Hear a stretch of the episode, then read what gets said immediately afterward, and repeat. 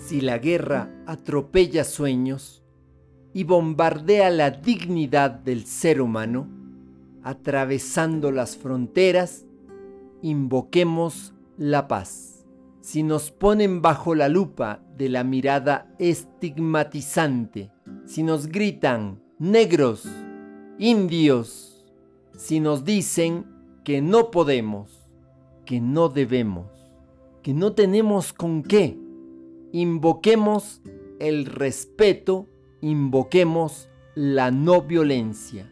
Si los niños no tienen que comer, si comprar los útiles se vuelve algo imposible, si nos falta una pelota para jugar el fútbol, invoquemos la responsabilidad social. Sí, hay que luchar y nos sobran los motivos. Te acompaña Mario Tapia y nuestras familias.